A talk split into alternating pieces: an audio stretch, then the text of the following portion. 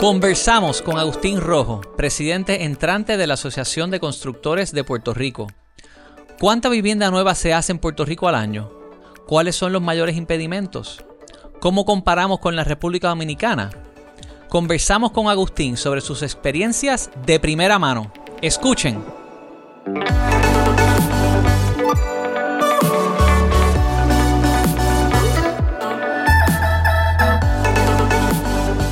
Bienvenidos a este episodio 71 del Urbital Podcast. Me acompaña Fernando Rodríguez. Saludos, buenos días. Y hoy tenemos como invitado al presidente entrante de la Asociación de Constructores de Hogares, Agustín Rojo.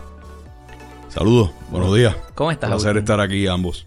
Gracias por aceptar la invitación. Eh, tuve a tu hermano hace unos meses atrás. Qué bueno que ahora pues tengo la oportunidad de conversar contigo como presidente entrante de la Asociación de Constructores de Hogares. Muchas gracias, un placer. Voy a hacer una, una pequeña eh, corrección y después podemos hablar porque es la Asociación de Constructores de Puerto Rico. Ah, ok. y ahorita, si quieres, me preguntas y, y- y- y hablamos el porqué de ese cambio, que fue hace un cambio hace un par de años. Vamos a hablarlo ahora mismo. Exacto. Eh, es un reflejo de, de lo que ha sido una diversificación de los desarrolladores a través del tiempo, ¿no? Y, nuestra, nu- nuestro, nuestra asociación lo que representa es eh, la, la- industria de la construcción en Puerto Rico, mayormente desarrolladores, dueños eh, de desarrollo, promotores, inversionistas, eh, también tenemos a contratistas, tenemos a, a- otras, otros, otras personas que representan otros servicios relacionados a la industria, como abogados, este, arquitectos, etcétera. Eh, pero nuestra, nu- nuestra asociación, pues los socios principales son en efecto desarrolladores. ¿Y que vimos?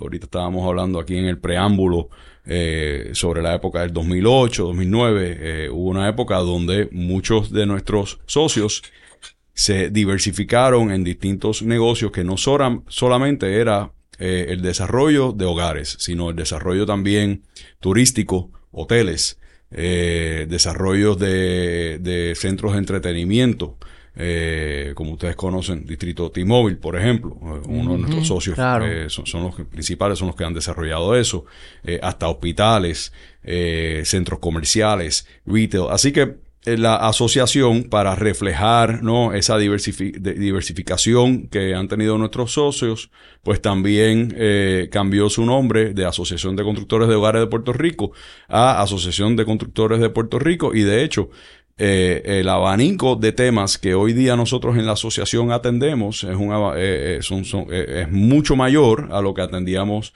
eh, hace 15, 20 años, ¿no? Así que eh, ese es el reflejo de. Hace mucho sentido y qué bueno que lo han, lo han diversificado para representar ese, ese cambio.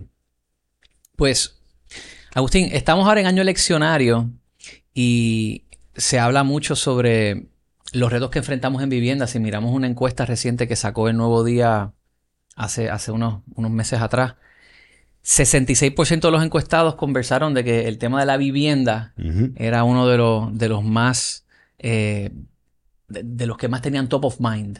Sí. Se conversa sobre la cantidad de propiedades que hay abandonadas en estorbo público, se, se habla sobre propiedades que hay en desuso, sobre eh, la revitalización urbana, los retos que hay con trabajar ese tipo de proyectos. En episodios anteriores con el arquitecto Ricardo Álvarez Díaz y con... y- Quien fue presidente de la Asociación de Ah, Constructores de Puerto Rico también. Él me mencionó el dato de que impactar una zona y revitalizar algún tipo de estructura que pueda haber en, en, por decir, un- una zona Santurce sale cuatro o cinco veces más caro que desarrollar en, en- otros sitios.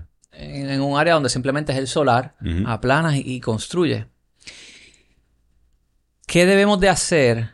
¿Cuál debe de ser la visión a futuro para la vivienda? ¿Cuál- ¿Dónde está la demanda? ¿Cuál debe de ser la oferta? ¿Qué es lo que ustedes están visualizando como, como Como- política pública ahora que viene un año eleccionario? ¿Y lo que, qué es lo que queremos? ¿Hacia dónde queremos encaminar esto? Pues qué bueno que empezamos la entrevista por ahí, porque la realidad es que si bien eh, ahorita estábamos hablando que la asociación eh, nos hemos diversificado en los temas que atendemos. También es verdad que el tema de la vivienda es uno de los objetivos principales, sigue siendo uno de los objetivos principales de la Asociación de Constructores de Puerto Rico y debe serlo. Debe serlo porque eh, el tema de la vivienda es un tema es un, eh, eh, tema que, como tú bien dices en la entrevista y se reflejó en el, en, el, en, el nuevo día, es un tema que para la sociedad en general es front and center, es primordial. ¿Y cómo debe serlo? Porque es, donde nosotros creamos, creamos hogares, desarrollamos nuestras familias eh, eh, y, es donde eh, regresamos, donde tenemos que tener un safe space, ¿verdad? Para que nuestra sociedad pueda florecer. habiendo dicho eso y, la importancia del tema de vivienda en Puerto Rico, tenemos un reto enorme por delante. en Puerto Rico estamos construyendo muy poca vivienda. Y ahorita podemos hablar y vamos a tocar el tema de las abandonadas y, y por qué eso quizás no es eh, la solución que muchas personas piensan que puede ser. Eh, pero en Puerto Rico, para darte algo de estadística, eh, de hecho, antes de quizás darte una estadística, yo no sé si ustedes saben cuántas casas estamos construyendo, casas nuevas estamos construyendo en Puerto Rico al mes. ¿Tienen idea? Lamentablemente dependemos de OSIF. Este, y ellos normalmente nos dan los datos de 3 a 6 meses tarde. Pero de mil a 1500 al año. No, lamentablemente, mucho menos que eso. ¿Menos de mil al año? ¿Actualmente? Tú dijiste 1500, menos de la mitad. Wow.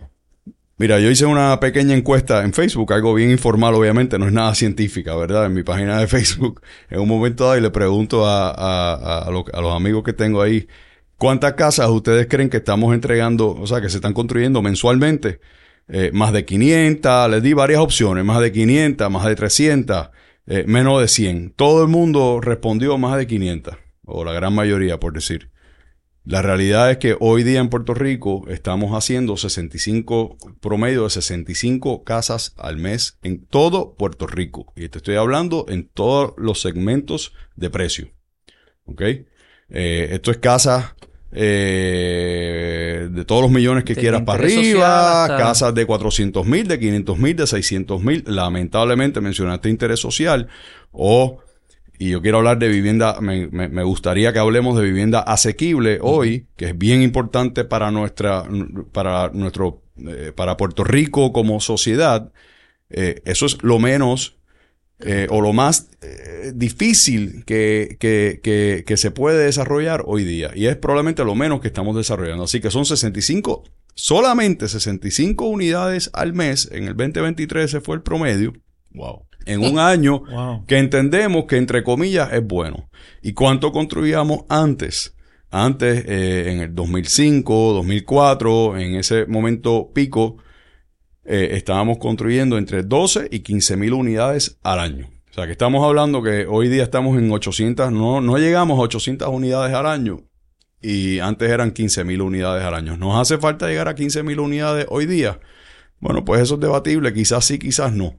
Eh, pero sí nos hace falta mucho más de lo que estamos haciendo. Y eso lo refleja esa encuesta que tú dijiste en la prensa, donde la gente sale a comprar, eh, Fernando, y tú, tú sabes esto, salen a comprar y lo que se encuentran es un reto enorme de poder conseguir vivienda de 200 mil dólares, de 300 mil dólares. Yo no estoy hablando de vivienda de interés social, eh, estoy hablando de vivienda asequible. Es eh, el reto que tenemos por delante es de poder construirle a, las personas que yo digo que son el jamón del sándwich. No generan más ingresos de lo que se les permite generar para poder eh, obtener beneficios sociales como eh, beneficios de renta, entrar en programas sociales de esa índole.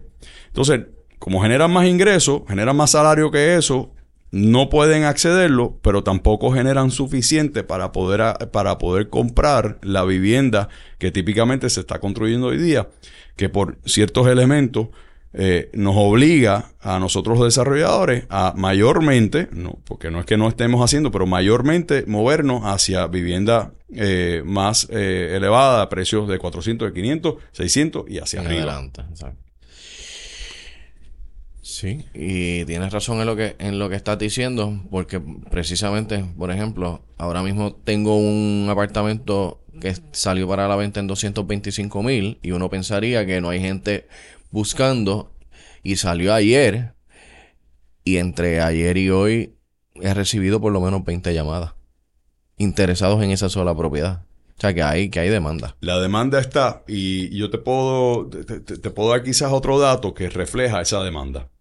Eh, la vivienda nueva, la, la, construcción y entrega de vivienda nueva del 2022 hacia el 2023 se redujo en un 18%. O sea, tuvimos una reducción de 18%. Y mucha gente podría decir, bueno, pues entonces eso es un reflejo de, de falta de demanda. Y no es el caso, es un reflejo de falta de oferta. Es que no estamos pudiendo proveer la oferta que hace falta. Y ustedes saben que mientras más oferta, más competencia. Mientras más oferta, más alternativa tiene el consumidor. Así que necesitamos poder llegar a eso. Pero ¿y por qué yo digo que no es un tema de, de, de demanda y si es de oferta? Porque si miramos las propiedades existentes, lo que se redujo del 2022 al 2023 es solamente un 2 y pico por ciento. O sea que hay una demanda, está ahí la demanda. Además que lo vemos todos los días en los proyectos que nosotros hacemos. Nosotros, eh, en nuestra empresa BRM, sí estamos haciendo proyectos de vivienda eh, donde tenemos proyectos de vivienda de 300 mil dólares y la demanda es enorme. Pero no damos, no damos abasto. ¿Y por qué no damos abasto eh, nosotros y el resto de la industria? Hoy día, comprar un terreno un raw land, como lo decimos, ¿verdad? Un greenfield, un terreno, desarrollarlo desde cero y poder proveer una vivienda asequible. Los costos son enormes y los retos que hay que sobrepasar para poder llegar a construir esa vivienda en, términos de permisología, eh, los costos de financiamiento, eh, eh, y el tiempo que toda esa permisología demora son enormes. Entonces, cuando antes podíamos eh, desarrollar una, un, greenfield, un terreno nuevo en dos, tres años, pues hoy nos puede tomar tres, cuatro, cinco, seis años dependiendo. Seis años. Entonces, eso, bueno, es que depende de si hay que cambiar la zonificación de la tierra o no. Que eso es parte de la eh, permisología. Es parte de la permisología, pero más que permisología, es parte de la visión que nosotros, yo no quiero decir nosotros, es parte de la visión que se ha puesto en lugar en nuestro, en nuestro, en, nuestro Puerto Rico. O sea, hoy día nosotros pensamos que Puerto Rico está sembrado de concreto, pero eso no es la realidad. Lo que está, donde nosotros vemos mucho concreto es en el área metropolitana. Salimos del área metropolitana y, Puerto Rico es un lugar donde la mayoría de los terrenos en Puerto Rico no son, no son, eh, eh, son hostiles para lo que es un desarrollo formal. ¿Por qué? Porque son montaños, es montañoso, eso no es un buen lugar para construir una vivienda formal, ¿verdad? es complicado, es costoso. Entonces, ¿qué pasa? Se construyen viviendas informales.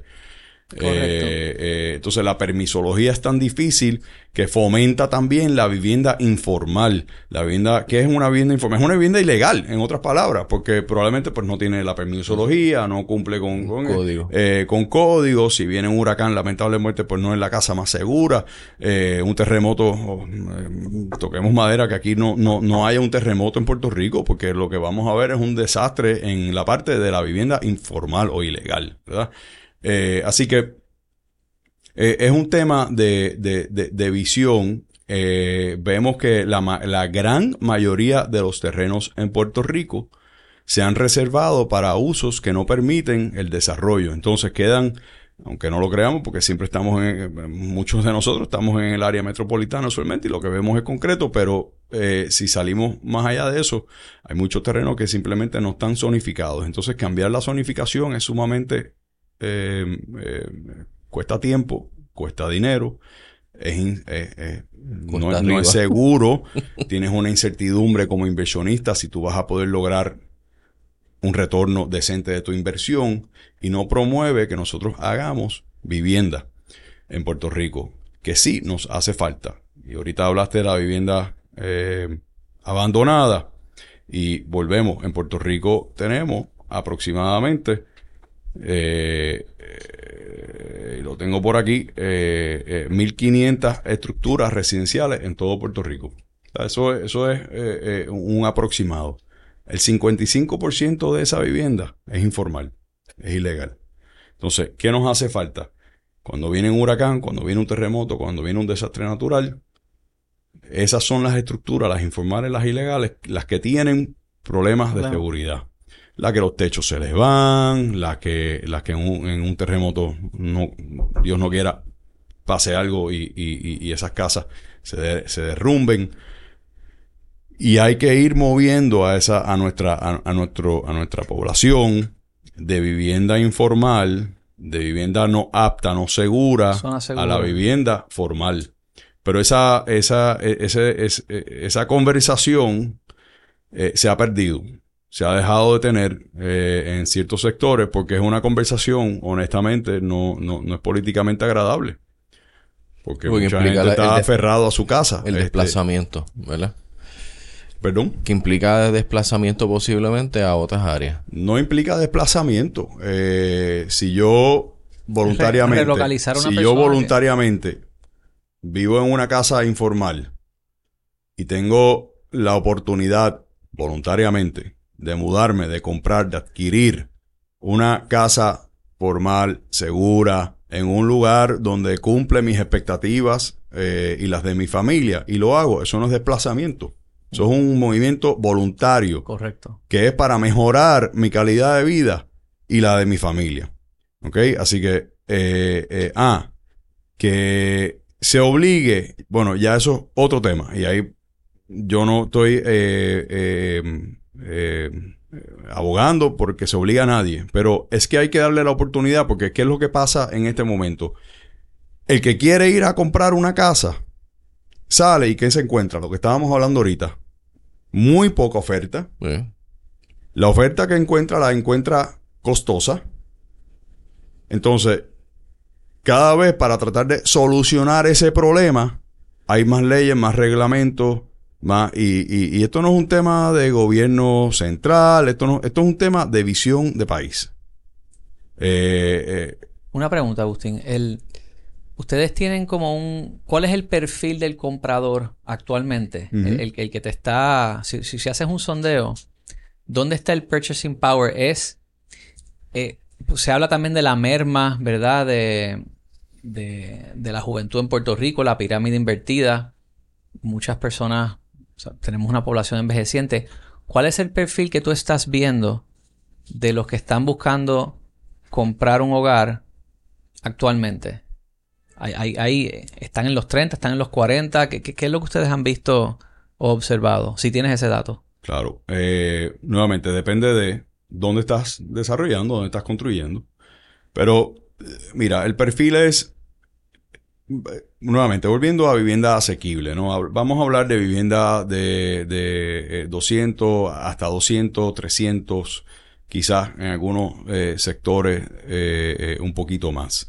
Eh, eh, vamos a llamarle a eso vivienda asequible. No estamos diciendo que sea barato, no estamos diciendo que sea poco dinero, porque mucha gente eh, puede escuchar asequible y piensan que uno se está refiriendo a interés social y que uno pretende que 300 mil dólares sea económico. No, no, no es el caso, pero también tenemos que proveer lo que llamamos workforce housing. Volvemos a ese, a ese jamón del sándwich de medio, la gente que produce, que trabaja que gana más de lo permitido para poder acceder a ciertos eh, beneficios y programas eh, sociales de vivienda, pero que tienen que poder eh, tener esta oportunidad de comprar vivienda de 200, 300 mil dólares. ¿Y cuál es el perfil? Son familias. Son personas que quieren aportar a, Puerto Rico, que quieren trabajar en Puerto Rico, que quieren quedarse aquí, que quieren crear, desarrollar a sus familias, criar a sus hijos aquí, y que necesitamos darle donde vivir. Eh, a ese punto, Giancarlo, uno eh, reciente hablando con, el presidente de uno de los bancos principales eh, aquí en Puerto Rico, me estaba explicando que uno de los retos, no, perdóname, él no me dijo uno y, me aclaró, el reto más grande que ellos tienen en atraer empleados a su banco es poder atraer, em- o sea, atraer empleados, vamos a decir, de afuera. Y estamos hablando de personas puertorriqueñas que se han ido de Puerto Rico y que queremos que regresen a Puerto Rico, que aporten aquí, que trabajen aquí, que formen parte de nuestra sociedad. El reto más grande que ellos tienen es que cuando le hacen el acercamiento para traerlos, les interesa, quieren regresar a Puerto Rico, quieren traer a sus familias a Puerto Rico, les interesa el trabajo, la paga es buena y cuando van a buscar vivienda no encuentran vivienda y por lo tanto no deciden tomar el paso. Y ese es el perfil del cliente que nosotros necesitamos atender. El Y es, es- es el, pro- es el- es el- el- el trabajador, el profesional eh, que, que- que tiene que, que quiere comprar una casa de 200, 300 mil dólares. Entonces, no podemos, no podemos equivocarnos. Estas personas, hablamos de casa abandonada, ahorita mencionaste casas abandonadas. Estas personas no quieren comprar una casa abandonada. En, en- comprar una casa en, en- en Juncos abandonada, en, en- en una curva, en una esquina y... Sí, porque necesitan incorporarse rápido al trabajo y lo menos que quieren estar pensando es construir, remodelar, eh, moving ready. Claro, y menos en el ambiente, y tú, tú sabes eso, que tú lo ves todos los días con tus clientes, y menos en el ambiente actual de la dificultad de una remodelación, de una construcción. Exacto. Pero además de eso, ¿qué han visto estas personas? ¿Qué han visto cuando se mudan a Orlando, cuando se mudan a Texas? Y desde allá es que los queremos traer. Desarrollos nuevos, donde hay un control de acceso, donde hay seguridad, donde hay eh, amenidades. Quizás también hay desarrollos que son más mixed use, tienen más walkability.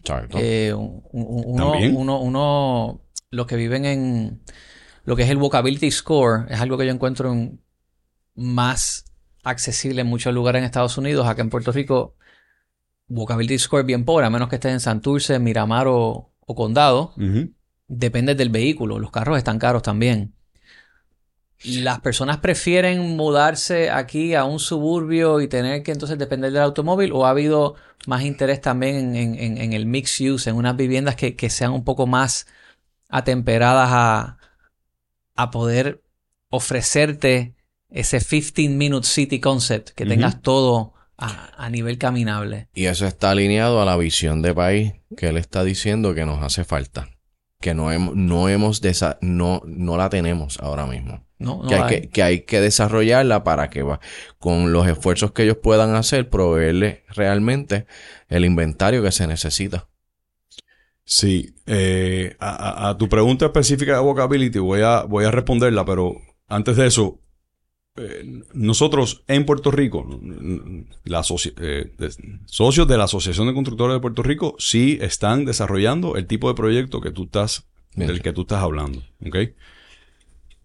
No es fácil desarrollarlo. Tiene unos retos, si el desarrollo en general tiene unos retos enormes, ese tiene retos Más grande todavía. el doble. Creo que la Gladiola es un ejemplo nuevo. Ese- Hay, ese- hay unos retos de costo enormes, no solamente de costos de construcción, sino luego de costos de mantenimiento para el que adquiere en esas propiedades. Eh, la manera en que está diseñado la ley eh, de condominios en Puerto Rico, hay unos retos también de, de- de- de vivir en estos proyectos donde hay ciertos requisitos que no permiten agilidad en la toma de decisiones de esas juntas eh, de condominio. Eso se está trabajando. A ver si lo podemos facilitar. Ahora bien, O sea, eh, es más complicado si tienes un complejo donde hay comercial y residencial en el mismo lugar, se complica más la administración con la junta, el manejo. ¿Es es lo que me estás diciendo? se complica mucho más. Eh, no quiere decir que sea imposible. Son, se complica más, pero eso se ha atendido y se maneja en distintos mercados. Eh, así que es, es- es- es posible, pero hay que tener, uno, la- la- las leyes correctas y dos, eh, la estructura de costo correcta también. ¿Qué ocurre? Eh, te voy a dar un ejemplo. Nosotros estamos actualmente eh, produciendo unas viviendas de 300 mil dólares en un proyecto de casas. Ahí el pago mensual de mantenimiento ronda los 150 dólares. ¿Ok? esa misma propiedad, si nosotros fuéramos, y eso es una vivienda con patio, con esa misma propiedad, con, eso es un proyecto con control de acceso, tiene, tiene piscina, tiene eh, canchas de tenis, canchas de pickleball, canchas de beach tenis. En, esa comunidad hicimos un restaurante, hay un coffee shop, hay, ¿ok? ¿En dónde es esto? Esto es en Gurabo, en Ciudad Jardín Gurabo, y eso es un proyecto de, de, de, de- nuestra empresa BRM. Eh, si esa misma unidad, si nosotros fuéramos a replicar algo como eso en un condominio, o sea, en un high rise, en una torre, tenemos que vender esa unidad en un millón quinientos mil dólares por lo menos o más. O más Wow. o más. Y el costo de mantenimiento para, para los clientes que compren ahí, el costo mensual de mantenimiento no va a ser 150 dólares al mes. Va a ser quizás 600, 700, 800 dólares al mes. Porque tienes que darle mantenimiento, el costo de mantener todas esas facilidades mientras tú vas subiendo en elevación, todo es mucho más caro. ¿Ok? Eh, y eso es una realidad. Entonces, por eso es que sí, uno va a New York y uno dice, wow, qué chévere una ciudad como esta, pero el, el- el ingreso per cápita en Nueva York, pues, eh, permite eso, claro. permite eso, en Boston, en Chicago, etcétera. Eso no quiere decir que en Puerto Rico no se pueda promover ese tipo de desarrollo y que debamos de pro- promover ese tipo de desarrollo. Pero tenemos que entender para entonces mitigar esos costos eh, por otro lado. Por ejemplo, pues quizás en esos proyectos el costo del CRIM, que es uno de los costos altos en condominio, se debería de mitigar. Claro. El costo de eh, eh, que nosotros cada vez que desarrollamos algo eh, tenemos que pagarle al gobierno en distintos en distintos tipos de contribuciones, por Extramuro. ejemplo, en extramuro, en eh, o sea, impact fees, extramuro, eh, eh, patente de construcción, eh, Extramuro siendo toda la infraestructura. la, infraestructura, eh, sí, ¿Qué? extramuro es la infraestructura que uno tiene que hacer para poder conectar un proyecto a, la, a, a- a los servicios de electricidad, de agua, sanitario, que el gobierno se supone que, déjame, perdón, que el gobierno provee.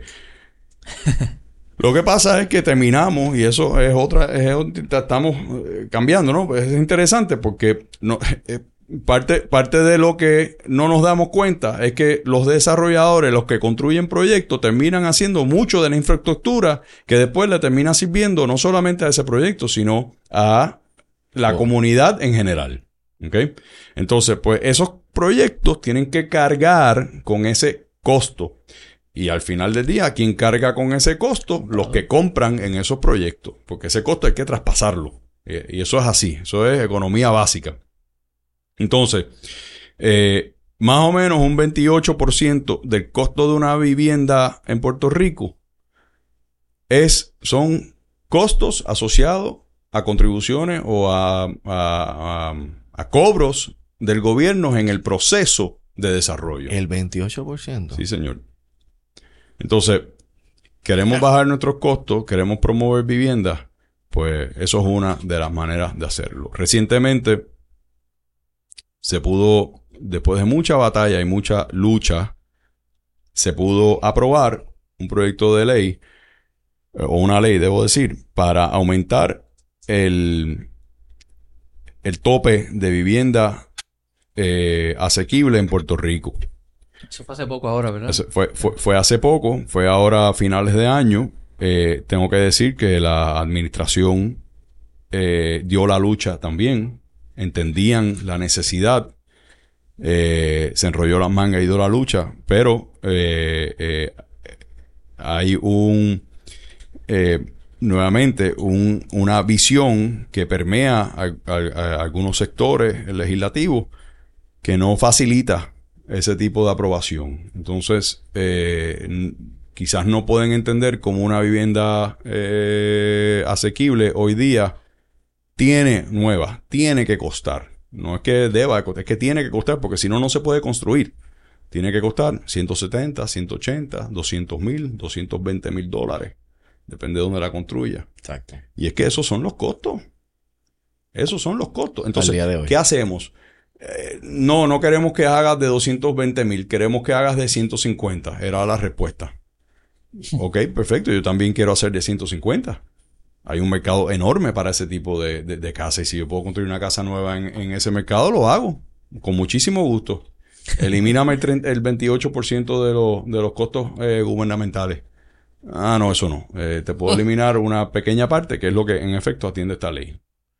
Eh, bueno, pues entonces no puedo construir. No, pues si no, pues si, pues si no, o construyes en 150 o no te aprobamos la ley.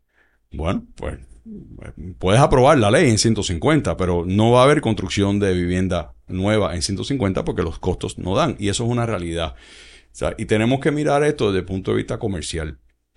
Mientras más construcción de vivienda podamos lograr en Puerto Rico, eh, más renovación de estas comunidades que ya están anticuadas, que tienen más de 40, 70 años y que tenemos que de alguna manera renovar, eh, pues entonces más, más competencia hay y más, eh, eh, y, y- y- más competencia en el precio debe de haber y puede bajar. Pero haciendo 65 casas al año, eh, no hay mucha competencia, lamentablemente. Vamos a traer otro ejemplo que sé que tienes experiencia y podemos entonces comparar y que son economías diferentes, ¿verdad? Pero República Dominicana.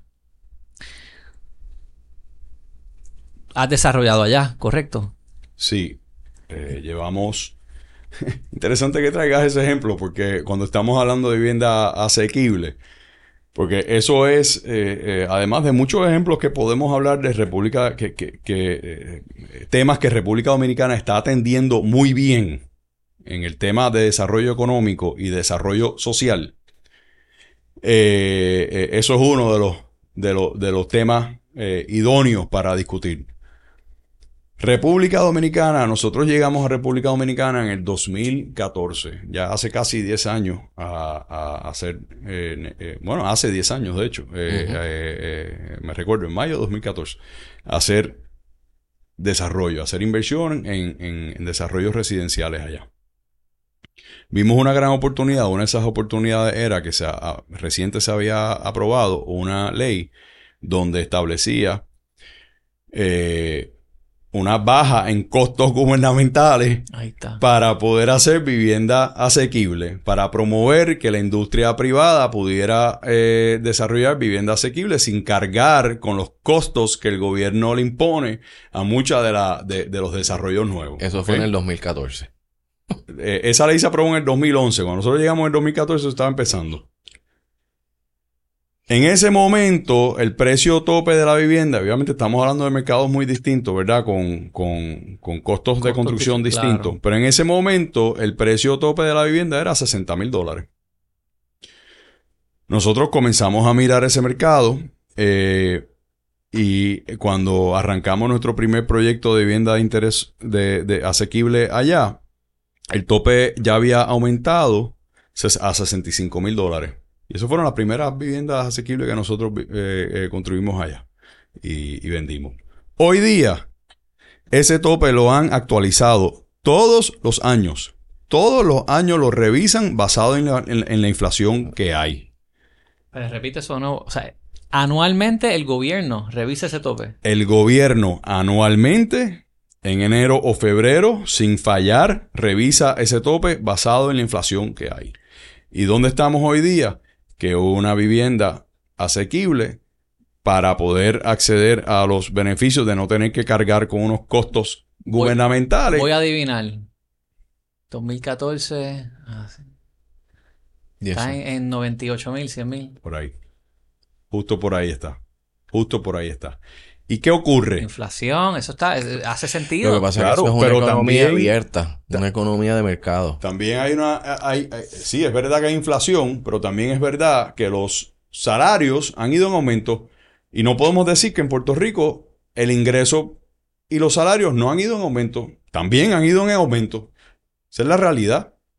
Qué bueno y, deben, y ojalá que sigan aumentando y por mucho más. Eh, entonces, ¿qué hacen? Pues había una necesidad de vivienda enorme de más de 125 mil unidades de vivienda que hacía falta para poder atender la demanda de vivienda asequible en República Dominicana. Y eso se está atendiendo donde anualmente se está de, de, de, entregar 500 a 1000 eh, unidades de vivienda asequible al año nueva. Se está construyendo y entregando entre 12 y 15 mil unidades todos los años. Y se está atendiendo esa necesidad de la población. Entonces, ahí es que ahorita eh, comenté o, o mencioné el desarrollo social. Aquí en Puerto Rico, a diferencia de República Dominicana, que lo han hecho muy bien, hemos, aquí hemos perdido un poco esa, un poco no, eh, hemos perdido en la conversación pública esa conexión entre desarrollo económico y desarrollo social. ¿Cómo tú fomentas el desarrollo social? Tiene que haber desarrollo económico. El desarrollo Claro. económico es la herramienta más grande para tú poder desarrollar a un país socialmente, de desarrollar programas sociales. Y eso el gobierno de República Dominicana lo tiene bien claro. Es un gobierno que promueve la inversión privada, promueve que el sector privado se desarrolle, crezca, sabiendo que ese crecimiento lo que va a hacer es que le va a traer más dinero al gobierno, al fisco, a través de las contribuciones. Y con esas contribuciones, entonces el gobierno desarrolla programas sociales, pero sabe que depende del desarrollo económico. Y esa conversación, por, y eso, eso puede ser tres podcasts más, por mil razones en Puerto Rico, la hemos, esa conexión la hemos perdido.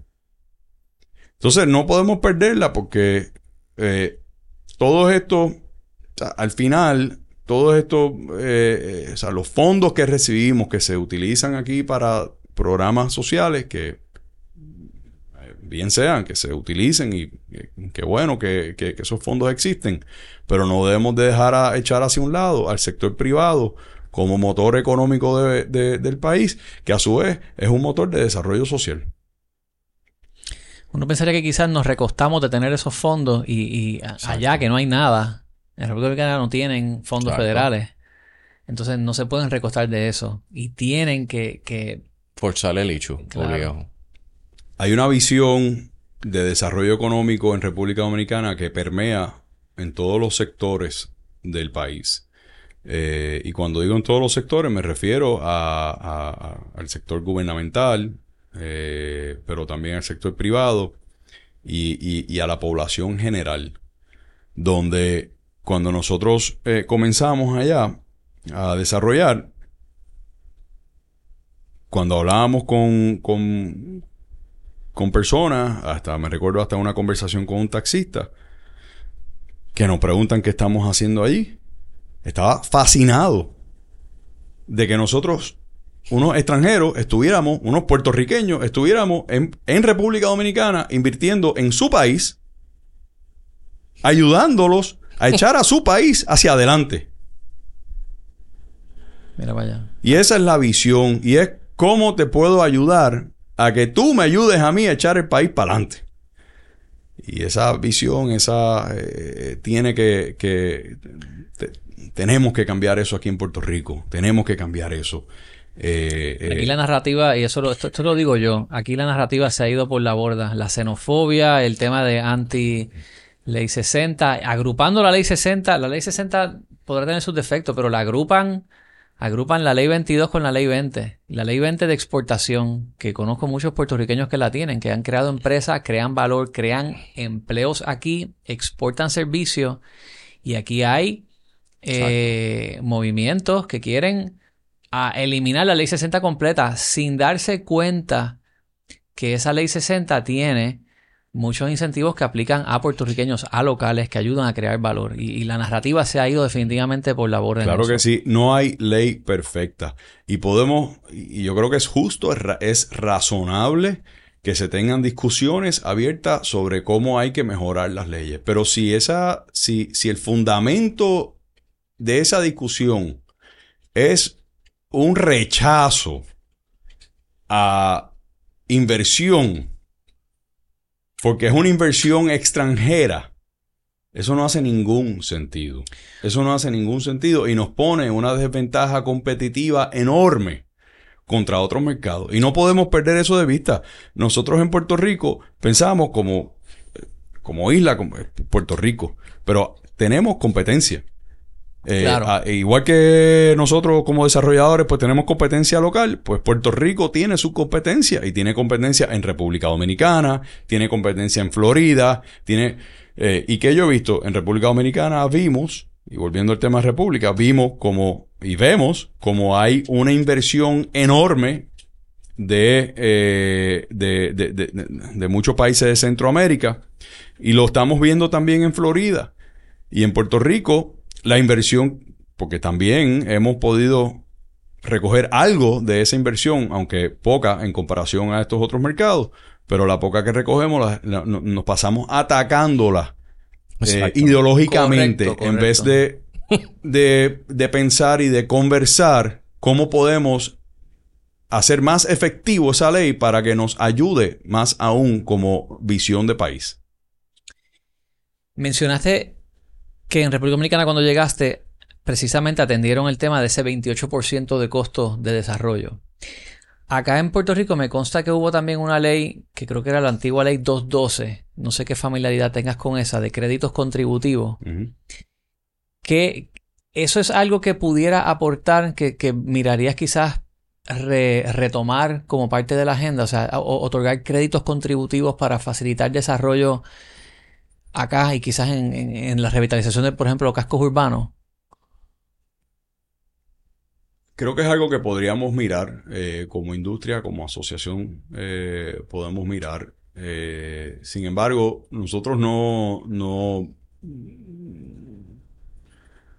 no es que queremos que se den créditos contributivos necesariamente, ni que se nos otorgue eh, dinero necesariamente. Es simplemente que se promuevan las condiciones necesarias para nosotros poder hacer nuestro trabajo sin que se nos impida eh, el desarrollo, sin que se nos, eh, se nos complique eh, el tiempo de desarrollo de uno a dos años, a tres, cuatro, cinco, seis años, donde ya eh, hay unos costos financieros asociados eh, y unos riesgos asociados enormes que son difíciles y alejan a muchas personas de desarrollar vivienda, ¿verdad? Y de, y- de otros proyectos, porque hemos, nos hemos enfocado en vivienda, pero en realidad, pues, lo mismo aplica para desarrollo turístico, para desarrollo de centros de salud, para todo. ¿Sabes? El, el, el, el, crucifijo del proceso de desarrollo en Puerto Rico lo pasa todo el que va a desarrollar cualquier, eh, cualquier tipo de desarrollo, ¿no? Este, eh, y perdona por ser repetitivo, pero cualquier tipo de desarrollo. Eh, así que sí, es algo que podemos mirar, pero apostar a una a unos créditos contributivos, yo creo que yo creo que we are a bit past that. Yo creo que hay que eh, tener un cambio de visión como país, de saber hacia dónde queremos ir y no atacar tanto eh, lo que es la inversión privada. O sea, eh, el tema de desarrollo, vemos como se, se, ataca constantemente. Ahora tenemos un ataque constante al desarrollo en las costas. Y yo quisiera que alguien me explique por qué no se puede desarrollar en las costas. Y que alguien me diga por qué. En República Dominicana se desarrolla en las costas. En Florida se desarrolla en las costas. Yo acabo, eh, en- en Inglaterra se desarrolla en las costas. ¿Y por qué en Puerto Rico no podemos desarrollar en las costas? Hay maneras de hacerlo bien, hay maneras de hacerlo protegiendo el ambiente. Entonces, la conversación es moratoria a desarrollo en las costas. Porque eso es un peligro. ¿Un peligro para quién? Es un peligro, de, sin, sin duda. La moratoria es un peligro. Porque es un taking de propiedad privada. Ah, Eso es un taking de propiedad privada. Eso es lo que es una moratoria, donde tú tienes una propiedad privada y ahora no puedes hacer nada con esa propiedad porque hay una moratoria. Y quiere decir no solamente que no puedes construir, tampoco la puedes vender, porque ¿quién te va a pagar un centavo por una propiedad que no pueden hacer nada? Son un taking. Y ese es el tipo de conversación y de eh, que se está llevando día a día y que tenemos que explicarlo porque como quien está teniendo esa conversación tiene quizás otra visión, que yo entiendo que es una visión nefasta para, para Puerto Rico, eh, tenemos que haber otras personas que contrarrestemos, contrarrestemos esa visión. Y eso nos toca al sector privado. No solamente puede ser el gobierno. Eh, yo no vengo aquí a decir tampoco que todo esto es responsabilidad del gobierno. Definitivamente que no. Nos, cae, nos recae mucha responsabilidad a nosotros, el sector privado, de levantar nuestra voz, de tener estas conversaciones y de tener estas, si hace falta, con respeto, pero discusiones. Responsablemente. El, el, podemos traer un tema de que ha sido en Ocean Park, que hace poco se, se, sí se ve, miramos en Google Earth y se ve como la, la costa ha cedido, o sea, el, el, el, nivel del mar ha aumentado. También hay desarrollos en Rincón que se ve como edificios que se hicieron están ahora en el agua. Entonces, como uno responsablemente desarrolla en las costas, pero asegurando que pues ese desarrollo no, no vaya, no vaya a terminar en el agua quizás yo creo que se usan esos ejemplos y by the way, o sea, yo guío por Arecibo y veo a mi derecha... Me alegro que pregunte. casas informales. Es parte de la conversación que hay que tener. Arecibo tiene, está repleto de casas al lado derecho en la costa que están tumbadas y, expuestas igual. O sea que hay desarrollo tanto informal como, como edificios en Rincón que han tenido estos problemas. Sí. Eh, me alegro que pregunte. Y esa es parte de la conversación que hay que tener. ¿Cómo nos protegemos de un clima cambiante. El clima no es estático. El clima está cambiando. Y va a seguir cambiando hacia el futuro. Para bien, para mal. Eso, pues veremos, ¿verdad? Este, ¿Cómo nos protegemos? Como te digo, eh, hay desarrollo en otros mercados, en otros lugares donde se protegen. ¿Cómo? Pues eh, con, con códigos que se cumplen. Hoy día eh, estás hablando, no, yo, y, te pregunto para, saber de qué estamos hablando. Estoy seguro que no estás hablando de ningún desarrollo nuevo. Estás hablando de desarrollos viejos que no sabemos si cumplieron o no con código y ciertamente no cumplen con los códigos y con los estándares de hoy día. Eh, ciertamente. Eh, cuando mencionó Rincón, los que salieron. ¿Tenemos algún ejemplo de algún desarrollo reciente, moderno, que tenga esa misma situación? Yo, yo no lo tengo. Si lo hay, eh, con gusto lo miramos. Bueno, hubo el, el Up en Parkville. Sí, pero eso, eso data de early 90s. También. De los 90. Eso es nuevo. Entonces, ¿cómo se atiende eso? Pues eh, eh, me comentaste sobre las playas en, en, Ocean, en Ocean Park. Una de las maneras de atender eso es eh, rellenando replenishment, la Beach replenishment. Beach replenishment. Lo hacen en Estados Unidos todo el tiempo. Lo hacen en uno de los sitios más difíciles, eh, o sea, con códigos ambientales más complicados, que es Estados Unidos. Y se hace todo el tiempo. En República Dominicana se hace. En las Islas Vírgenes Británicas se hace. Beach Replenishment. Donde tienes que. O sea, hay un, hay un proceso natural. Donde hay meses donde hay más playa, donde hay meses donde hay menos, hay, hay años donde la playa cede más, cede menos, y, y, eso, esa es la realidad, porque, y, lo vemos. Entonces, ¿qué se hace? Pues hace beach replenishment. ¿Por qué? Porque ese es parte de un control de erosión. Es control de erosión. No es que vas a hacer eso en toda la costa de Puerto Rico, claro que no. Pero donde ya está construido, donde ya tienes vivienda, puedes hacer beach replenishment. Lo puedes hacer. ¿Y qué fomenta? Pues fomenta eh, un mayor crecimiento económico porque tienes más turismo, porque tienes mejores y más, y más playas. Y eso lo hacen en todos lados y no hay controversia sobre eso. pero en Puerto Rico hay controversia. Otra manera de controlar la erosión en las playas es promover, que esto para mí es una manera hasta más ecológica todavía y más simpático para, para, para lo que es eh, vamos a decir, promueve mejor todavía el ambiente, que es algo que ciertamente tenemos que tener muy presente, es el, la, eh, promover la creación de corales o de arrecifes. Oyster reefs. Y eso también se hace en distintos, en distintos mercados, en distintos, en distintos lugares. Y eso aquí también ha sido controversial. Entonces, eh, sí, eh, la playa de Ocean Beach hay meses que cede, quizás de un año a otro, eh, pero de repente vamos en verano y la playa está enorme, porque también lo vemos. Lo que pasa es que eso pues no sale en la prensa. Lo que sale es cuando está, cuando, cuando el agua está chocando contra, contra los muros de, de, algunas casas. Hay maneras de hacerlo, pero tenemos que promoverlo, tenemos que dejar a un lado el fo de, de, de corregir las cosas, de hacerlas bien. Eh, y en Puerto Rico no somos ajenos a eso. Antes se hacía también. Eh, todo lo que es eh, el aeropuerto de Isla Grande es relleno. Todo lo que es la parte sur de la isleta de San Juan es relleno. Y yo no estoy diciendo que ahora promovamos hacer un relleno extenso de Puerto Rico y que hagamos esto, lo otro. No, pero no podemos tampoco ver estas cosas y no conversarlas. Y no decir, espérate, hay unas soluciones. Vamos a conversarlas. ¿Qué beneficios tienen y qué desventajas tienen? Y vamos a sopesarlas. Todo Miami Beach, South Beach tiene beach replenishment. Tiene que tenerlo. tiene que tenerlo. Si no lo tuviera, no tuviera la playa que tienen hoy día.